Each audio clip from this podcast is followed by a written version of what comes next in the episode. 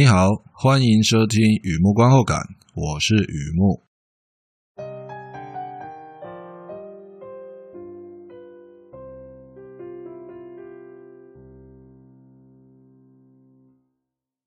今天来分享一篇电影的观后感，史黛普二零二零年的电影《一步一步的爱》。和以前一样，先来讲一下电影在演什么。这是一部日本剧情片，妻子过世了，单亲爸爸和刚出生没多久的女儿两个人相依为命。亲友明白独自抚养小孩非常辛苦，还是尊重单亲爸的决定。也许女儿长大会有自己的想法，至少小学毕业前留在身边。白天上班，单亲家庭，女儿来到这样的世界会如何成长？爸爸本身也在生活中学习成长，每天都是一种学习。用今天收藏过去，每天都是新的练习。愿明天取代失去，一步一步陪伴女儿长大。《Step》这部片啊，日本电影，山田孝之、田中理念、广末凉子、国村隼主演，范总健导演。电影故事来自日本作家重松清的同名小说，在讲单亲爸爸的心情故事，苦辣酸甜，是一种抒情、分享生活体验的电影。电影资讯：Step，一步一步的爱，脚步。啊，那这边是外来语啊，所以它就是英文的 step。所以呢，step 一步一步的爱，脚步 step 都是指同一部片。好的，休息一下，听听音乐。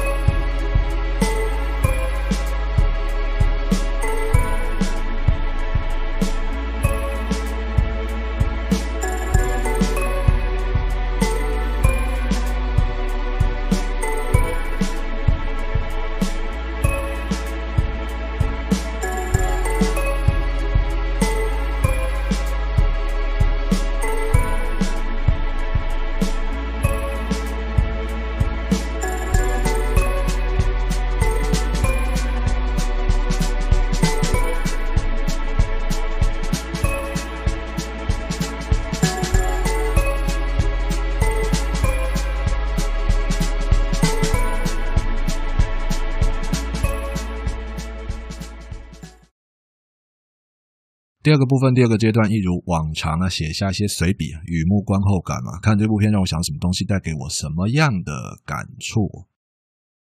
这部日本电影啊，小说改编的，原著作者松松青擅长描绘情感，他写过蛮多本小说翻拍成电影或电视剧，在台湾我记得特别有名的啦，因为我会记得，应该也是特别有名的啊。我个人对日本电影还好而已啊，没有办法跟你聊一聊就刷一排猜你喜欢，刷一排相似类型的，那是我没有办法。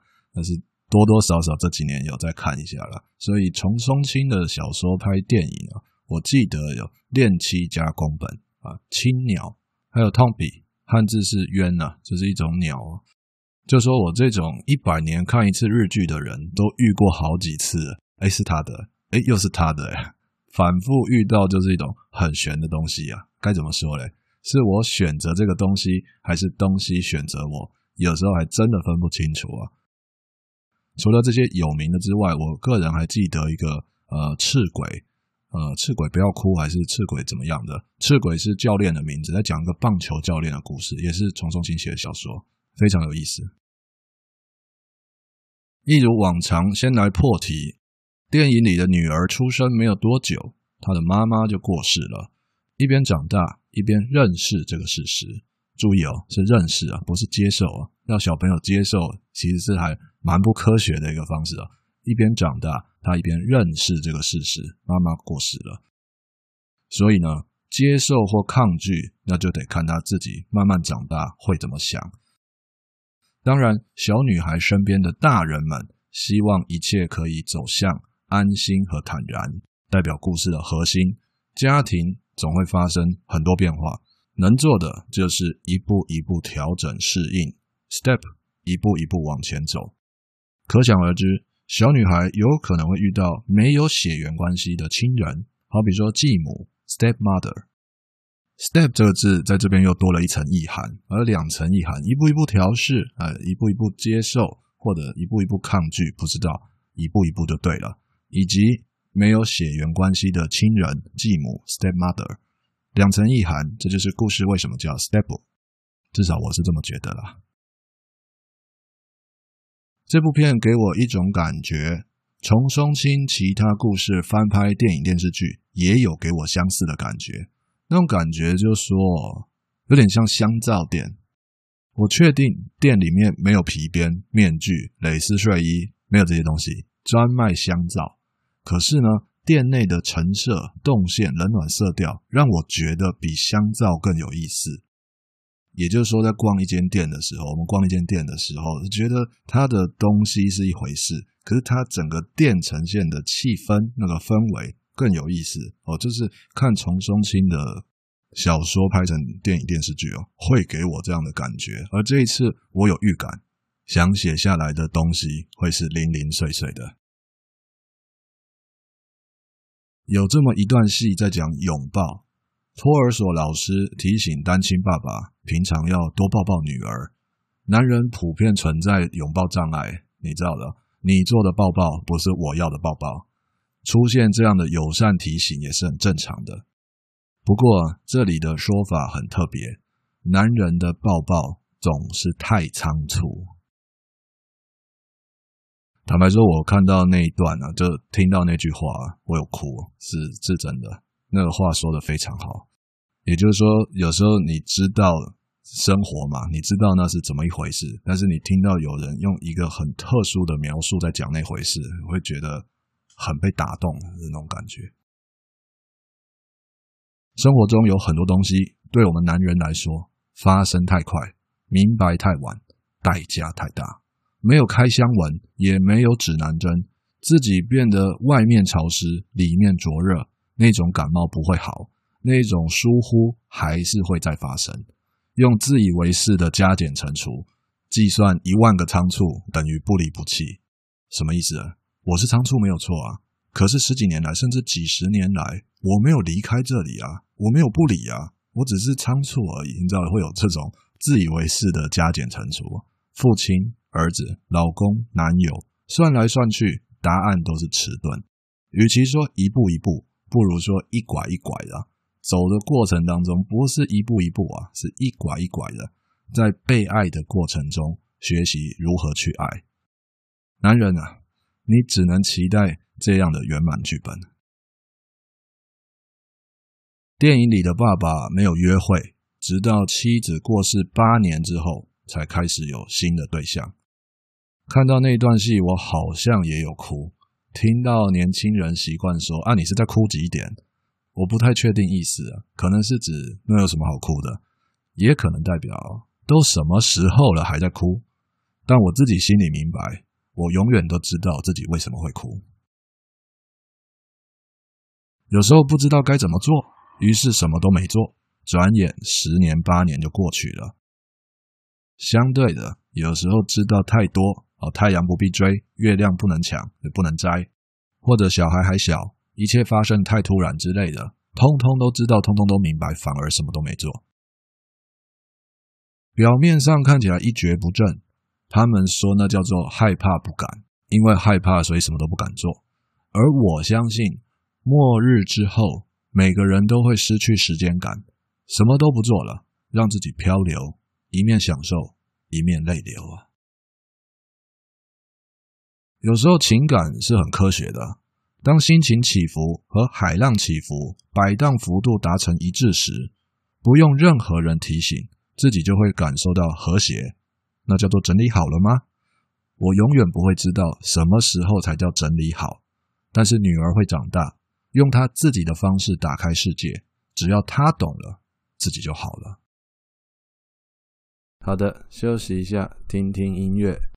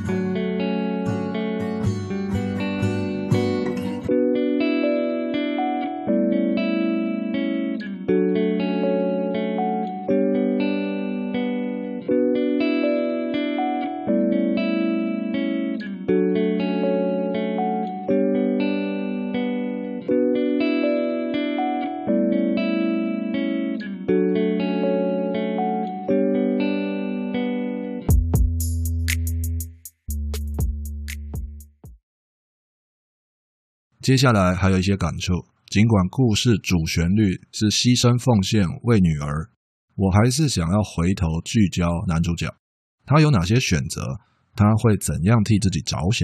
的确啊，你会觉得我开始胡言乱语，也是很正常的。接下来就是跟剧情没有太大关系，准备好了吗？我们要再一次飞去平行宇宙啦！这里的男主角几乎不会替自己着想，他遇过两个女孩子，好像可以的对象哦，看起来好像可以啊，还是先看女儿有什么反应，自己再反应。一位是咖啡店小妹，川荣李奈演的，外形气质神似男主角已过世的妻子。啊，另一位呢是公司同事广末凉子演的，曾经失去挚爱，与男主角同病相怜，所谓相逢何必曾相识，同是天涯沦落人啊。平常在讲话的时候，两个人蛮好沟通的，蛮懂对方的心情。在这里，两个女孩子，两个女性人物，她的设定听起来有点老套吗？你看嘛，一个感觉像过世的妻子，然后一个是有相似的人生经验。这样的人物设定是不是有点老套啊？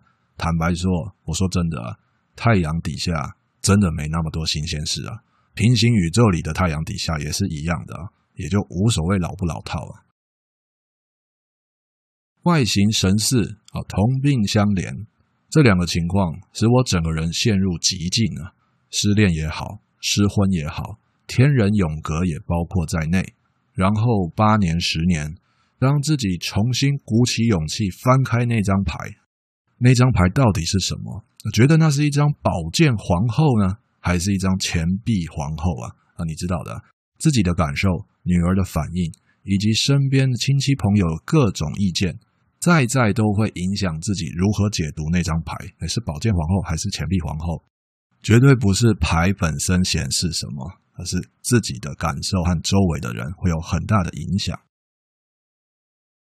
所以呢，我决定把问题缩小，缩到奈米那么小，外形神似或同病相怜。如果是你，如果是我，都好。如果是我们，我们会选影子还是选灵魂？就是说，外形神似有影子的感觉嘛？那么同病相怜，自然是 soul mate 的感觉啊。选灵魂还是选影子？我个人觉得这是故事背后蛮有意思的思考点，也就是刚才有提一下嘛。这不是故事主要要传达的东西，而是我看着看着就想到这个东西，这个思考点有意思哦。该选影子还是选灵魂？我的思考点是：第一个，如果失去某个东西，痛不欲生，超级难过，代表那个东西还在的时候非常幸福啊。能够遇见影子，就好像上天再给我一次一模一样的机会，其余的我相信都是赘数了。相对的。人与人不一样，个性、想法、习惯，甚至毛病一堆，却遇见在茫茫人海中遇见非常相似的经历，不用再忍受误会、费心解释，这个是灵魂。那么，影子和灵魂，你会选哪一个？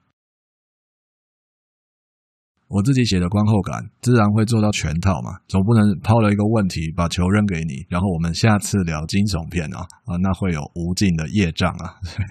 我要好好说清楚。偷偷告诉你啊，我个人我会选影子，之前这样选，现在这样选，之后依然这样选，我会选影子。失去的永远不是某个别人，而是自己的感情啊。花了第一个千年才觉醒，又花了另一个千年才看清楚自己，然后呢，莫名其妙感情没了，就像手机不见了，真的很容易不见啊。影子可以让本来就属于自己的东西失而复得，然后你也是知道的，带着这个不能说的秘密，开始期待下一个千年幸福快乐。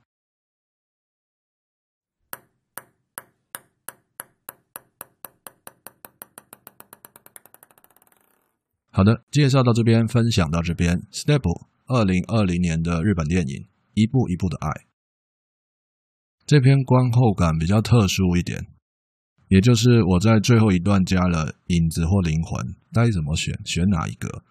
电影本身不是在讲这东西，电影本身，虫虫清的小说嘛，它讲的东西是一个过程，是一个温和的。